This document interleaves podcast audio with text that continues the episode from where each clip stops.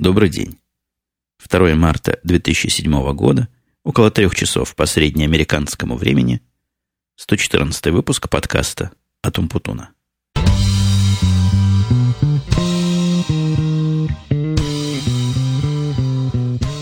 Да-да, я знаю, сегодня пятница, с одной стороны. С другой стороны, я знаю, что и время еще неурочное. Это опять у нас дневной подкаст, ну, чуть попозже, чем в прошлый раз, но тем не менее – почему записывается в пятницу, мы дальше по тексту узнаем, а пока хочу предупредить вас, что сегодня я намереваюсь произвести настоящий эксперимент над своими слушателями. Эксперимент будет состоять в том, даже, даже не совсем так. Я сначала расскажу проблему, а потом вы поймете, к чему этот весь мой эксперимент. Проблема в том, что я в последнее время стал наблюдать за собой, какое огромное количество времени занимает после обработка подкаста, то есть то, что называется постпродакшн.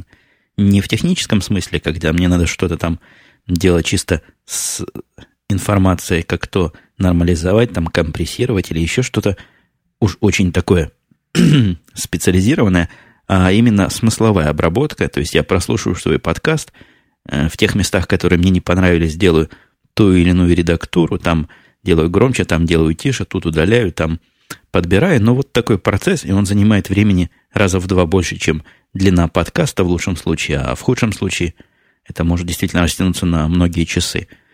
Времени у меня на это в последнее время все меньше и меньше.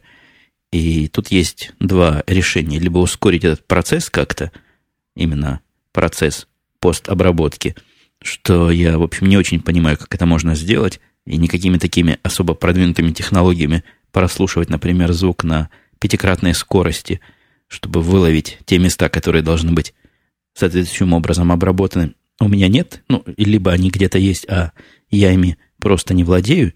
А с другой стороны, другой альтернативный путь, который и вызвал сегодняшний эксперимент, это попытаться оставить исходное содержимое, как оно есть, и ничего особо не трогая, но разве что по самому минимуму в местах каких-то абсолютно ясных и понятных проблем. Вот сегодня я как раз это и попробую сделать. Буду представлять себя настоящим радиоведущим, который вещает в ситуации «слово вышло, пошло в эфир, и обратно его не вернешь». Поэтому будьте великодушны к моим сегодняшним огрехам, оговоркам, кашлянью, возможно, в эфире, уханью, хмыканью и прочим нежелательным артефактам. Начну прежде всего с того, что неделя была очень неудачная и очень бестолковая и очень насыщенная. Насчет бестолковой я, пожалуй, загнул, но Вся неделя пошла не в дугу. Началась это еще эпопея, пожалуй, где-то в районе прошлой пятницы, может быть, даже в субботу. Мы как-то с Тедом в пятницу вечером в завершении рабочей недели связались по телефону. И обычно мы с ним разговариваем на, на всякие темы, в основном на рабочие темы. Тед – это мой начальник, бывший президент нашей компании, а теперь я даже не знаю, как его называют в нашей новом подразделении, ну, менеджер, в общем, такой широкого профиля – главный над нашим, над всем подразделением. Так вот, наши с Тедом разговоры обычно в профессиональной области, ну, иногда какие-нибудь шуточки, прибауточки. И, в общем, проблем общения не Тед со мной, судя по всему, не я с Тедом, это точно я никогда не испытывал. То есть я более-менее знаю, во-первых, что он хочет сказать, во-вторых, более-менее приноровился к его словарному запасу, да и как-то наши словарные запасы сильно пересекаются. Никаких проблем, еще раз скажу, не было его понять, и у него не было проблем понять меня, вот это случалось до последней пятницы. В последнюю пятницу с чего-то, я уж не помню предыстории всего этого мероприятия, но с чего-то он мне в виде примера привел длинную-длинную историю из мифологии. Причем из мифологии какой-то нордической, какой-то норвежской, где-то вот такой северной мифологии, какие-то войны там были, какие-то какие-то боги, кто-то кому-то в гости приходил, и все это несло какую-то явно мораль, связанную с нашим техническим положением. И он мне это рассказывал, наверное, минут 20. Вот в прямом эфире по телефону я слушал, в нужных местах, как мне казалось, хмыкал и, и говорил «да», но ушел с этого разговора с полнейшим чувством неполноценности своего английского понимабельного языка, потому что такое понять я точно не могу. Но у меня есть еще некоторые области, где я плохо понимаю, но вот область северной мифологии оказалась совершенно от меня далека – и вызывает это у меня до сегодняшнего дня сожаление. Хотя, конечно, ни сил, ни желания подучить слова и подучить обороты, которые используются вот в такой истории, мне нет и, и вряд ли в ближайшее время будет. Но зато у этой грустной истории есть один положительный вывод, а именно эта история служит нам связкой со следующим вопросом Артема. Артем спрашивал, вот ни с того ни сего, пишет он, возник такой вопрос. Как известно, пишет Артем, человек думает на своем родном языке. Русский думает на русском, американец на английском, американец на американском, Артем думает. И так далее. Если человек погружается в иноязычную среду, то, естественно, говорит на чужом языке, но продолжает думать на родном.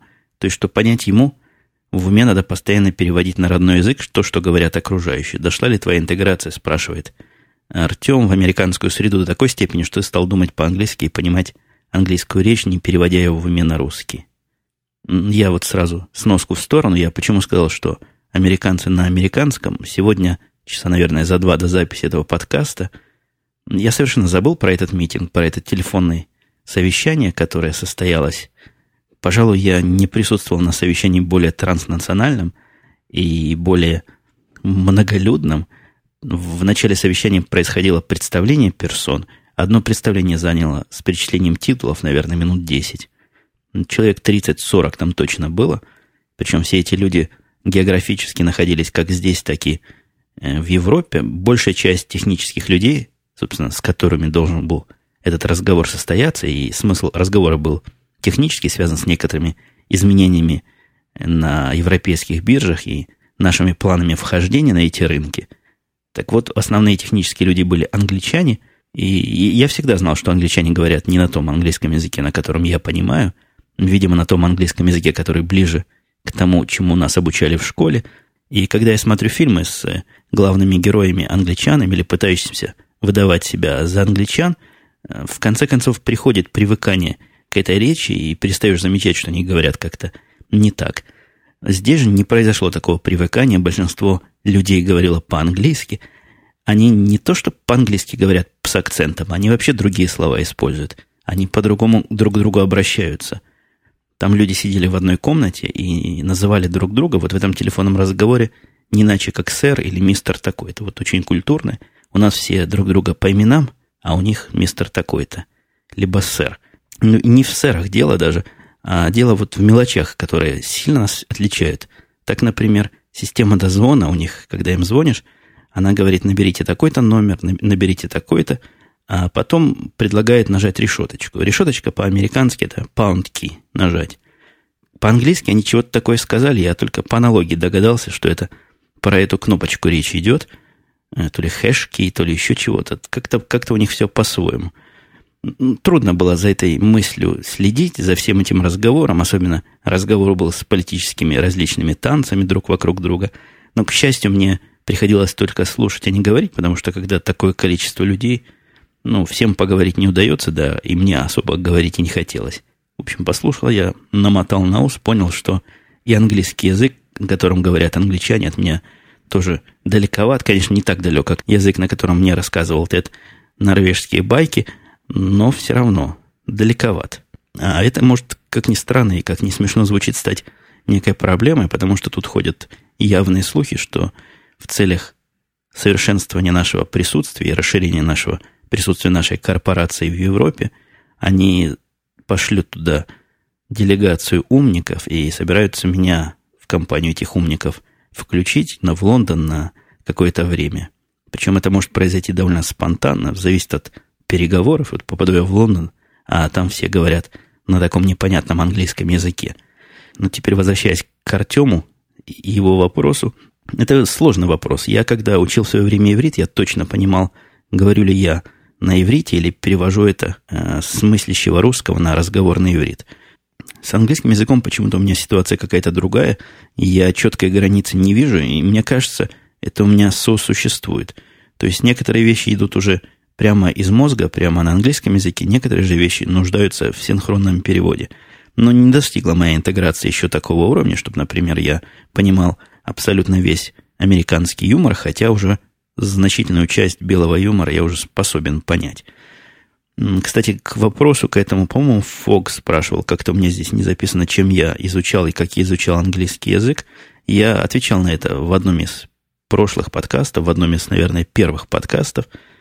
Все языки, которые я изучал, а изучал я два иностранных языка, иврит и английский я изучал при помощи программки, мною написанной, и я ее как-то обещал выложить в открытый доступ и доделать. Это было уже год назад, и за год я это не сделал, поэтому шансов, что я это сделаю в ближайший год, тоже не очень много. Но основная система запоминания у меня была запоминание фраз, а не запоминание слов, потому что мне, мне кажется, что слова учить занятие бестолковое, главное способность сложить слова.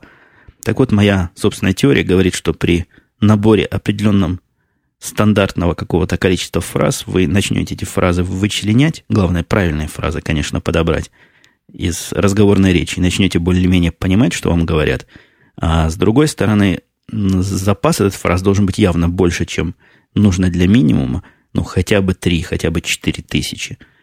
И тогда вам удастся более-менее связано поддерживать практически ну, любую беседу, за исключением таких мифологических.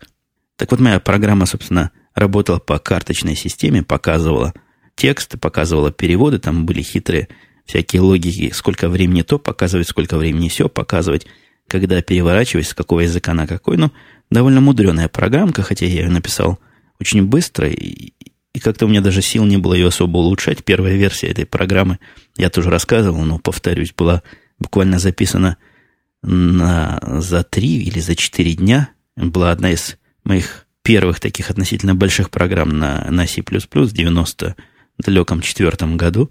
Написана была для DOS и имела такой оконный интерфейс. И в таком виде она просуществовала, наверное, до начала этого нового века, когда ее, взявший себя в руки, переписал в более современном виде, чтобы она не требовала, во-первых, Windows, а во-вторых, не требовала командных строк для того, чтобы посмотреть и для того, чтобы ее запустить. Но, но все равно, я, если вдруг кто желает ее получить, я пока не могу ее дать не потому, что мне жалко, да ради бога, а потому что вы ее просто-напросто не запустите. Там требуется совершенно недюжинная сообразительность и, и какие-то мистические манипуляции и танцы с бубнами, чтобы все, что ей надо, настроить. Незаметным образом, незаметно для вас и незаметно для себя я перехожу с темы разговорного языка английского на тему рыб.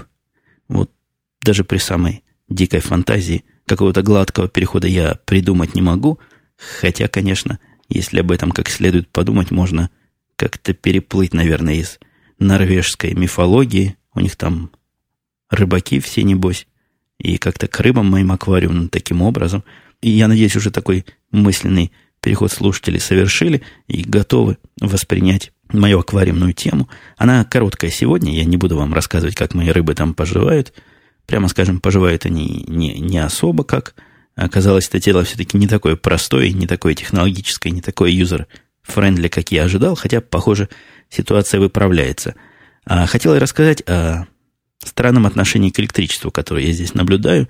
И вот, по-моему, пример вот моего аквариума очень ясный и показательный в этом смысле – Э, предыстория простая. Аквариум, который мы купили, был уже вмонтированным туда специальным фильтром, который все время воду гоняет через э, такие фиговины, через такие очистители, и она все время циркулирует и очищается. Ну, видимо, это помогает сохранить им экологическую чистую обстановку там внутри. Фильтр этот прохудился и стал гудеть, отваливались части от него, какой-то ненадежный он был, был на вид очень сильно китайский – и мы, недолго думая, собрались, поехали и купили другой, более качественный, даже более мощный в, какой-то, в каком-то смысле. И попытались его установить. Я честно прочитал инструкцию, там такая мудреная инструкция, но часть инструкции меня абсолютно поразила. Оказалось, фильтр, который мы купили, это донный фильтр, и его надо засовывать на дно. Ну, казалось бы, что такого, засунуть фильтр на дно, включил и работает. Меня в этом, во всем изделии поражает, что провод электрический втыкающийся в питание переменная наша 110 у нас или 120, сколько там вольт, идет прямо в воду и прямо с этим устройством под воду. И инструкции по безопасности очень ненавязчивые там. Не то, что сказано, ни в коем случае не совайте руки в воду, когда этот фильтр включен, а сказано, что рекомендуется его все-таки выключить перед тем, как вы, например, чистите аквариум. То ли это вера в технологические чудеса и в то, что прогресс дошел до такого, что ну уж точно там внутри ничего не перемкнет и, и ничего не замкнет и не стукнет востоком, а стукнуть, хотя, конечно, и там немного, не, не 220 вольт, но все равно стукнет, мало не покажется. Не очень приятно будет, если сунуть в эту воду, которая к тому же с различной химией. Я не знаю, как химия это добавляет проводимости в воде или не добавляет, но мне кажется, все равно мало не покажется. Так вот, то ли это такая вера, что технология спасет, то ли, то ли просто неверие в электричество, его разрушительную силу. Я, как человек, которого било током многократно и с различной степенью травматичности, просто параноидально настроен против таких вот вещей, которые электрически засунутые в воду. Продолжая электрическую тему э, и плавно переходя на компьютерную, я хочу похвастаться вам, что несмотря на то, что вся неделя была из рук вон, о чем, напомню, будет сказано ниже по тексту, э, была все-таки на этой неделе хорошая новость и хорошее, приятное событие, которым я обязательно поделюсь в ближайшую секунду.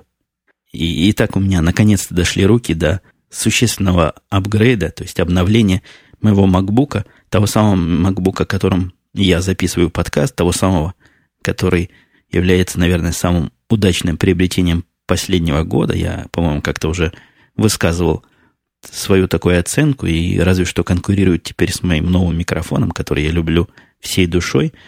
Э, так вот, MacBook был всем хороший, и памяти много, и быстрота немалая. Но вот 80 гигабайт диска, это сегодня просто смешно. И это еще в 10 раз смешнее, если вспомнить то, что на этом MacBook я записываю подкасты, обрабатываю подкасты, а данных, собственно, в процессе обработки подкаста генерируется, наверное, гигабайт от 4 до 8. Ну, 4 это если я один записываю подкаст, а если идет там две дорожки, моя и Бобок, то это 8, а может быть и больше. И 8 десятков таких гигабайт, конечно, это в притыке. Проблема апгрейда стояла, стояла просто ребром. Я поручил на работе нашему технику, ну, тому самому парню, который работает для нас в виде техника от чужой фирмы, заказать мне диск. И абсолютно не сомневаясь, сказал, это SAT-диск для ноутбуков размером 200 гигабайт. И паренек мне заказал диск, по-моему, я не помню какой фирмы, по-моему, Fujitsu диск. Довольно быстро пришел на следующий день, я попытался на него все скопировать. Собственно, если вы спросите, как копировать информацию, да очень просто. Его подключаешь в этом энклоужере, в специальной коробочке внешней, которая у нас как раз на работе по счастливой случайности валялась для SATA дисков. И при помощи программки там либо супер-дупер, либо еще какой-то копируешь все как есть, и оно все оказывается там. Диск появляется загрузочный, и, в общем, его можно теоретически поменять. Теоретически, потому что после, наверное, часов четырех процесса копирования, мои 80 гигабайт туда успешно скопировались, я открыл свой лаптоп, открывается он да чем угодно практически. Для того, чтобы достать диск, надо открутить четыре маленьких шурупчика, таких болтика. Я их тоже открутил, вытащил диск. И с ужасом заметил, что новый диск значительно толще и массивнее, чем старый. То есть размерами они абсолютно одинаковые, ширина и, и глубина, наверное. А вот высота отличается миллиметра на 3, может быть, на 4. А при том, что диск, он 9-миллиметровый, тот, который в Apple стоит, то 4 миллиметра разницы, это, я вам скажу, много. Но я все равно попытался при помощи силы и такой-то матери засунуть в компьютер. Ничего не засовывается туда. Если вы будете тоже себе покупать, не попадитесь на это. Обычные диски стандартные туда не засовываются. Такие, которые прекрасно пойдут и в Dell, и в Toshiba, не влазят в MacBook. Поэтому пришлось мне искать спецификацию, читать. Оказалось, что нужен диск не более чем 9,5 мм высотой.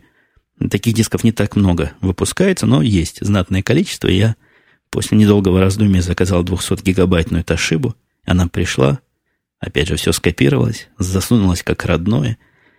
Поразительно запустилось все после этого. Ну, вообще без сучка и задоринки. То есть система перенеслась, вынул один диск, вставил другой, подняла система. А единственная странность, которая возникла, возникла с Firefox. Он вдруг перестал понимать вообще русские буквы. То есть во всяком месте, где надо показывать русские буквы в меню или в табах или еще где-то, он показывал вопросики. Я подозреваю, что собака порылась в том, что в процессе копирования мне некоторые файлы были открыты, Firefox был открыт, и чего-то не до конца докопировалось. Ну, проделав различные манипуляции, я никак не смог это починить, но вот после очередной перезагрузки, а я перезагружал, потому что обновлял драйвера, вышли очередные драйвера для моей аудиокарты, вдруг обнаружил, что все вернулось назад, и теперь и Firefox тоже показывает как новенький, то есть даже как старенький. И место у меня свободного 110 гигабайт теперь. И чувство это неописуемой радости привносит в мою душу. «Становись! Равняйсь! Смирно!» Эпизоды жизни отдельного военнослужащего, его наряды и смены, а также немного армейского тупника и юмора в подкастах «Записки капитана». Вопросы? Вопросов нет. Вольно разойдись. Ну вот если о радости неописуемом я заговорил, то пришло время сказать о неописуемом расстройстве, которое вызвалось на прошлой неделе различными событиями. Прежде всего, мои постоянные слушатели, наверное, помнят, что в понедельник должно было быть большое изменение на биржах. Ну, относительно, конечно, большое по сравнению с другими событиями, связанными с некими новыми NMS-требованиями. Ну, это своя отдельная тема. Технические изменения затрагивали трейды на NASDAQ и трейды на York Stock Exchange, и я хвалил NASDAQ за то, что они хорошие данные дали, а Нью-Йорк Stock Exchange ругал за то, что они данных не дали для проверки. Тут мне много людей дали советы, как этот PDF распознавать, как его переводить в текст. Советы, в общем, мудреные, при том, что э, результат распознавания все равно потом придется как-то глазами верифицировать. И мне показалось в свое время быстрее просто это набить. Так вот, как ни странно, с Нью-Йорк Stock Exchange прошло все без сучка и задоринки. То есть моя программа теоретически готовая и практически проверенная буквально на самом-самом минимуме, отработала просто превосходно. И с NASDAQ все казалось правильно, трейды новые записались, все новые поля были, и я до трех часов в ус не дул, был уверен, что этот сложный день позади, и все, и все, и все прошло. Не тут-то было. Вечером, не вечером, в 3.30, когда у нас начинается процессинг, я начал получать сообщения от систем наблюдения за целостностью данных – которые обнаружили полное отсутствие сиповских, то есть наздаковских квот. Событие это абсолютно невероятное, и, в общем, и степень моего удивления даже передать тяжело, чтобы вы поняли, насколько это удивительно. То есть я абсолютно, вот стопроцентно уверенно менял не там, и я никак не мог поломать квоты, когда я менял трейды, но я в здравом уме, и еще старческий паралич меня не разбил, и мозг еще работает, но не мог я такого сделать. А следующий этап был, когда я понял, что ни у одного у меня такие проблемы. Со мной начали связываться коллеги, которые получают данные из других мест и тоже жаловались на нечто подобное. Оказалось, NASDAQ решил принести нам, я уж не знаю, как рождественский подарок. Рождество же вроде бы прошло и далеко позади, наверное, как подарок прошедшему дню президента. Недавно тут был. Так вот, они решили еще немножко, пользуясь этой оказией, этим глобальным изменением, еще чуть-чуть улучшить. И в результате этого улучшения они не нашли ничего лучшего, как поменять коды для своих квот. То есть все записи, которые ожидались приняться под одним кодом, теперь начали приходить по другим кодам. Формально ничего плохого и ничего неожиданного они не сделали, потому что об этом изменении предупреждали действительно заранее.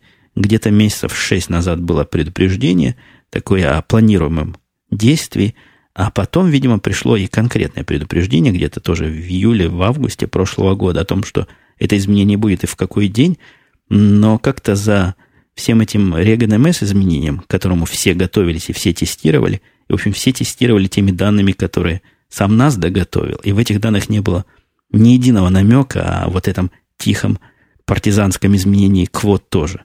В общем, я так длинно рассказываю, потому что чувства мои можно выразить только длинной и в основном нецензурной речью, но я сдерживаю себя, поэтому превращаю это просто в такое длительное нытье. Короче говоря, произошло самое страшное, что может произойти, и я вам как-то рассказывал, что хуже, чем потерять данные в процессе дня, ничего не бывает. Мы оказались без данных к началу нашего процессинга, то есть к закрытию дня биржи, и, понятное дело, решили воспользоваться альтернативным вариантом, потому что, собственно, что еще делать? У нас есть такой провайдер, который поставляет файлы. Но, к сожалению, моя система последние три года работала настолько отлично, что за все это время услугами этого провайдера мы воспользовались практически однажды, где-то года два назад, наверное. И с тех пор мы теоретически, конечно, готовы его услугами воспользоваться, но практически никто это уже сто лет не проверял. Ну, в общем, как и следовало ожидать, мы часа, наверное, четыре пытались адаптировать наши программы к изменившимся форматом. За два года там много чего поменялось. А во-вторых, после того, как все это адаптировали и облегченно вздохнули, начали ожидать прихода данных, оказалось, что и в их данных точно такая же проблема, как и в моих данных. В общем, ситуация пиковая, и выхода, казалось бы, не видно, но выход нашелся. Выход нашелся, и выход заключался... Тут я хочу дать буквально дань почтения своей паранойи, которая в свое время подвигла меня записывать промежуточные данные на всех этапах. Короче говоря, в одном из файлов, который я никогда в жизни не использовал, и не использовал для чего-то практического. Я записываю все исходные данные, как они приходят, и просто складываю их в сторонку на 5 дней и не удаляю. Так вот, в этих исходных данных все данные были, и после довольно мудреной и длительной манипуляции, которая заняла у меня, наверное, всю ночь и часть утра, я смог данные самому себе послать, то есть сам себе сделал биржу, сам себе устроил торги и проиграл все это дело на десятикратной скорости. В общем, спасли мы эту ситуацию кое-как – Э, хотя, конечно, пара заказчиков там была в гневе, но по сравнению с проблемами, которые у них возникли на следующий день, это все, конечно, полнейшая была ерунда, потому что следующий день это был день падения китайской экономики или китайской биржи. Я думаю, все люди, которым этим интересуются в курсе, что там произошло, но это очень сильно ударило и по нашему, по американскому рынку. Ну, пожалуй, я не буду дальше эту историю сейчас углубляться, потому что История-то длинная, я уже тут наговорил больше, чем на 20 минут, а перейду потихоньку в другую тему, если вам будет интересно, или, либо у меня будет желание, я расскажу об этой борьбе с Китаем в следующий раз. Нет, ну единственное, что я про Китай скажу, все-таки не могу удержаться. В процессе моей борьбы тут днями и ночами, которую я вел с китайской экономикой и с нагрузкой, возросшей на все буквально элементы наших систем, потому что объем торгов вырос неимоверно, объем квоты, объем трейд вырос до каких-то фантастических абсолютно результатов.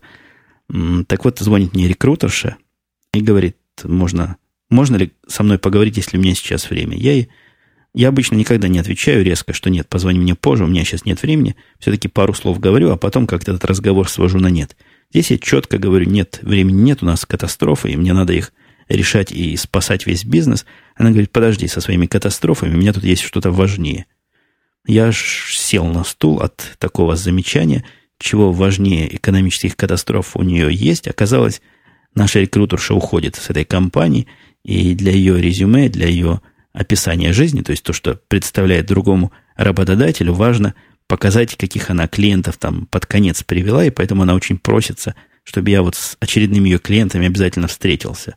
Даже если они мне не нравятся, это ей помогут в ее будущем трудоустройстве. И она совершенно на полном серьезе считала, что вопрос от важности великой, и я, видимо, все брошу, и сейчас помчусь в офис, буду встречаться с ее кандидатами. Завершил я этот разговор. Не очень вежливо, но меня можно простить. Я к этому моменту, наверное, не спал часов 30, может, даже больше. Ну, по-моему, она не обиделась. Я потом с ней связывался, или она потом со мной связывалась. И, в общем, мы все еще Вась-Вась и такие друзья-подруги немножко отходя в сторону от рабочих тем, в сторону общечеловеческих тем, хотя тоже оставаясь в рамках рабочих, я тут на прошлых выходных, еще до всех этих трагических событий, решил обновить версию одного из наших серверов, но не буду вдаваться в технические детали, которых сегодня и так более чем достаточно. Влияние на пользователей, то, что я этот сервер обновляю, не должно было быть никакого, разве что для некоторых особо умных, которые знали, как поменять пароль – и я пароль сбросил до какого-то умолчания, о чем написал всем письмо каждому, лично письмо, не какое-нибудь групповое, где сообщил, что ваше имя вот такое-то, ваш пароль такой-то, если старый пароль был не такой, как новый, который я сейчас послал, то завтра с утра наберите новый, и все будет в порядке. Разослал я это письмо, наверное, трем десяткам гавриков, которые задействованы в этом изменении, на которые это изменение может повлиять, и на завтра получил, наверное, писем 10 панических мы не можем зайти в свою систему. То есть люди абсолютно очевидно и явно не читали имейл, либо пропустили его между сознания, потому что как только я им переслал это письмо еще раз, они произвели эту операцию еще раз в ответ на, на их крик помощи, и все починилось. Так что я тут не согласен с теми, кто считает обилие имейлов такой уж помехой производительности. Люди, похоже, уже давно фильтруют все эти имейлы, и не читают то, что считают читать ненужным. А вот что действительно было помехой, помехой мне вообще и в работе, и в спокойной жизни, это ICQ-шные эти разговоры, которые я себе сократил и практически даже почти полностью прекратил. Я не удалил ICQ себе, я его перевел в режим невидимости и отвечаю только тогда, когда либо есть время, либо есть желание поговорить сразу. Дышать стало легче сразу, жизнь стала веселее и расцвела красками. Я спасен от массы необязательных и бестолковых разговоров. Просто как я до такой идеи раньше не дошел, я удивляюсь. Сам на себя удивляюсь. Но вот какая-то у меня прямая речь, она вся на связках строена. Вот если уж говоря об удивлении, удивление вызывает у меня следующую тему. Действительно удивление. Выходя из здания своего рабочего вчера ночью, ночью я, я допоздна там сидел, хотел посмотреть, как бизнес-день закончился и как все процессы завершились, и вышел, наверное, в часов 9. Карл тоже в это время был. И на выходе нас охранник не выпускал, такой дюжий, здоровый черный охранник стоял, требовал провести карточкой, которую мне когда-то в этой конторе выдали, в этом здании выдали, карточка, она, карточка здания как бы, у специального считывателя. То есть при выходе из здания в позднее время нужно, нужно проводить карточку возле этого читала. Я потом напрягался и в пути домой, когда несся свои эти 40 миль по заснеженной, но зато абсолютно свободной от машин трассе, доехал минут, наверное, за 40, за 50, так вот, я пытался подумать, а зачем все это мероприятие? Почему на выходе надо, особенно в вечернее время, надо проводить эту карточку у считывающего устройства? Какую такую информацию полезную они от этого дела получат? То есть понять то, кто в здании, они явно не поймут, потому что при входе это делать не надо, а надо делать только при выходе. Мы даже потом с Карлом по телефону эту проблему обсудили, у него тоже нет никакого мнения. И я весь, весь в раздумьях, к чему бы это надо. Он сказал, что эта практика появилась после того, как в соседнем здании была стрельба, ну, я рассказывал эту историю, и вот после этого активизировали эти читающие, считывающие устройства, они там всегда были, но их никто никогда не использовал. Загадка природы. Чего они пытаются добиться? Но единственная теория, которая более-менее как-то связана, чего-то говорит, это возможность узнать, кто поздно ушел с работы. Хотя что практически эта возможность привносит, я как-то не очень понимаю. Midnight Ковбой пишет. Это коллега-подкастер, практически мой земляк по континенту. Пишет Midnight Ковбой, спасибо. Как раз хотел написать, спросить, какие новые ощущения от ридера. Это он в ответ на мой прошлый рассказ о своих окончательных ридеровских впечатлениях. Я забыл вам дать апдейт или как-то не особо обратил внимание. Предупредить вас хочу. У меня тут болдом, то есть жирным шрифтом написано «поберегись». Я призываю всякого, кто собирается покупать Sony Reader, сильно поберечься и проверить версию прошивки. Дело в том, что новые прошивки, они не русифицируются в принципе. Ну, не то, что в принципе, но пока их никто не поломал, чтобы русифицировать. Об этом деле очень много разговоров на соответствующих форумах. И есть группа товарищей, которая работает над открытием – и решением этой проблемы, но пока решения нет. Так что имейте в виду, если вам попадается ридер с новой прошивкой, там есть способ, как эту прошивку узнать. Если кому интересны детали, ну, дайте мне знать каким-то образом, я вам кину ссылку на обсуждение этого топика. Так вот, если версия прошивки новая, вы никоим образом туда русские буквы не зашьете. Имейте это в виду, если планируете Sony Reader использовать для чтения русских книг слушатель Иван порадовался тому, что, или удивился тому, что в Москве интернет стоит в 10 раз дешевле, чем в Штатах. Он меня такой калькуляцией даже немножко удивил, а потом оказалось, что он переводит мой домашний бизнес-интернет на консюмеровские такие цены. Э, я объяснял там в комментариях, что 300, и 400, и 500 долларов за бизнес-интернет это нормально, и это цена не за трафик, а это цена за качество услуги. То есть за то, что есть 24-часовой саппорт – за то, что все это дело подвержено системам резервным, за счет того, что время простое этих систем просто несравнимо. У меня есть два канала здесь, кабельный от Comcast и вот этот э, SDSL бизнес, и время простое SDSL и кабельного ну, невозможно сравнить, это небо и земля. Я не знаю, как в процентах надежность этого бизнес-интернета посчитать, но она, наверное, на порядке превышает, скорее не так, на порядке ближе к заветным 100%, чем интернет от кабельный интернет от Comcast. Кабельный интернет от Comcast тоже немножко подешевел, стоит теперь 50 долларов за 10 мегабит. Но я свои полтора мегабита бизнес-интернета не проверяю, не променяю и на десятикратно более скоростной Comcast, исключительно из-за качества, из-за того, что я могу оставить открытый коннект, куда мне надо, и там будет бежать процесс, какой мне надо, и я уверен, что ничего с этим процессом не случится, коннект никуда не денется, и меня не выбросит вдруг случайно из сети. И по поводу фармацевтов, тут ряд слушателей ставит окончательную точку. Дани говорит, что насчет фармацевтов фишка в том, что они знают, в каких случаях действуют те или иные лекарства и их составляющие. То есть они, конечно, далеко не врачи, но подкованы зачастую очень неплохо, пишет Даник. По моим наблюдениям, по его наблюдениям, хороший аптекарь в Германии куда лучше плохого домашнего врача. А Андрей из Нью-Йорка эту тему еще более расширяет из собственного опыта. Он пишет, что у его брата девушка фармацевт еще учится, и Андрей частенько спрашивал у нее, нафига вообще козе баян? Нет, козе баян от меня. Нафига вообще ее специальность нужна ибо никто уже ничего в аптеке не смешивает, во всяком случае в американской аптеке. И по наблюдениям Андрея, вся суть фармацевта сводится к тому, чтобы понять, чего там врач накалякал, пропустить рецепт через страховку, взять с полки большую банку с таблетками, пересыпать их в маленькую индивидуальную и дать распечатку, инструкцию по пользованию. По моему мнению, пишет Андрей, все это может делать компьютер, если написать правильную программу. Я тоже абсолютно по таким же впечатлениям, как Андрей, поэтому, видимо, ошибочно но совершенно не намеренно дезинформировал вас по поводу того, что в аптеках обычные тетки, обычные продавщицы, вот если всему этому верить, то там стоят фармацевты, специально обученные люди со специальным фармацевтическим образованием.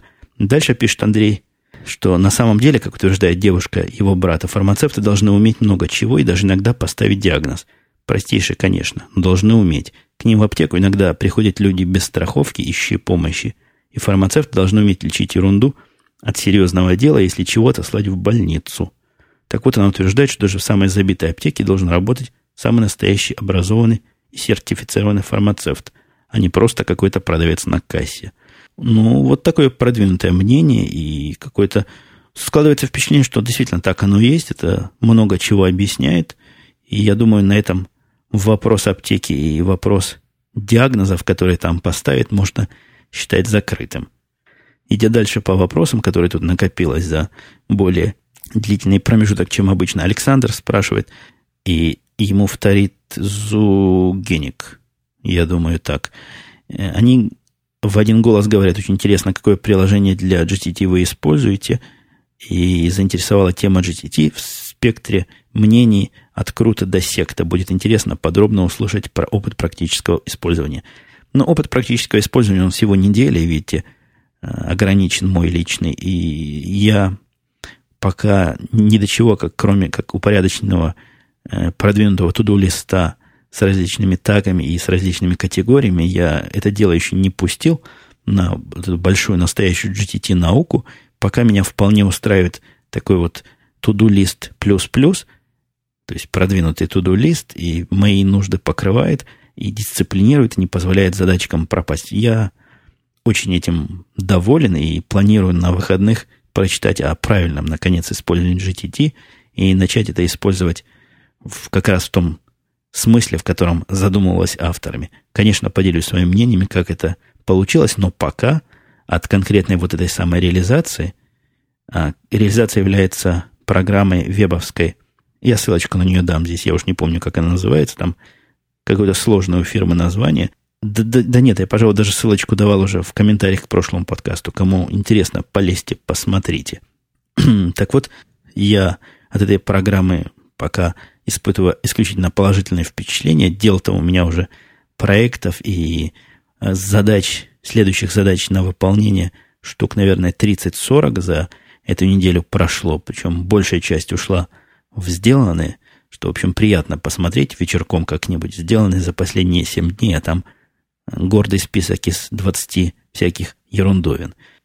И вот еще одна радость на последок.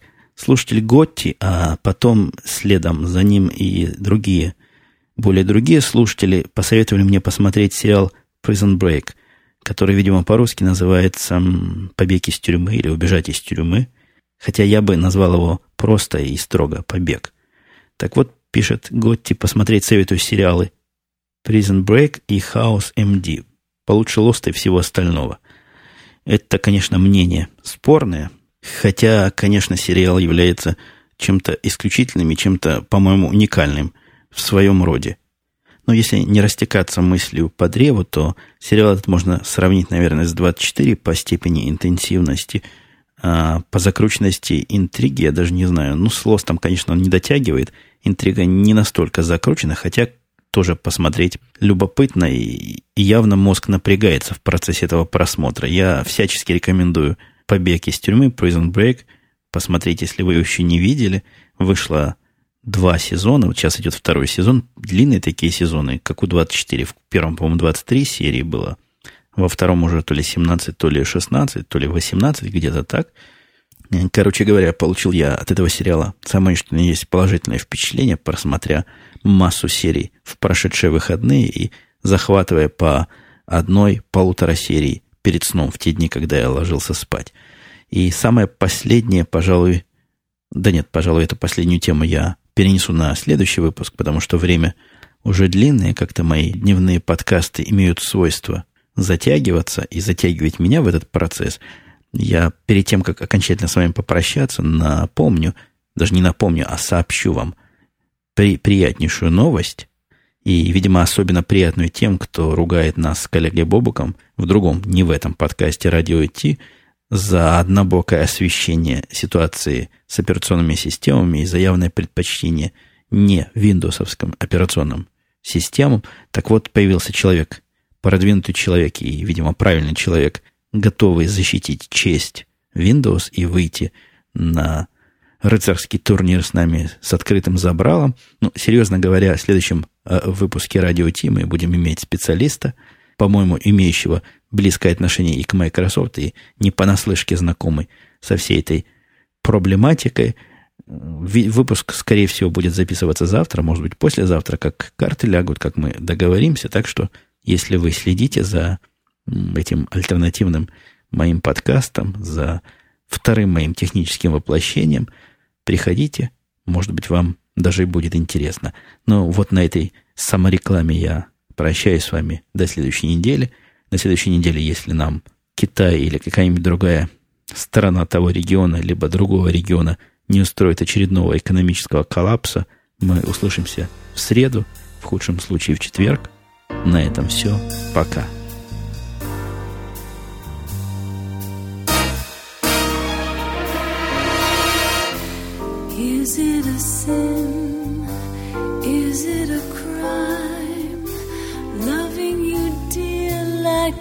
Do.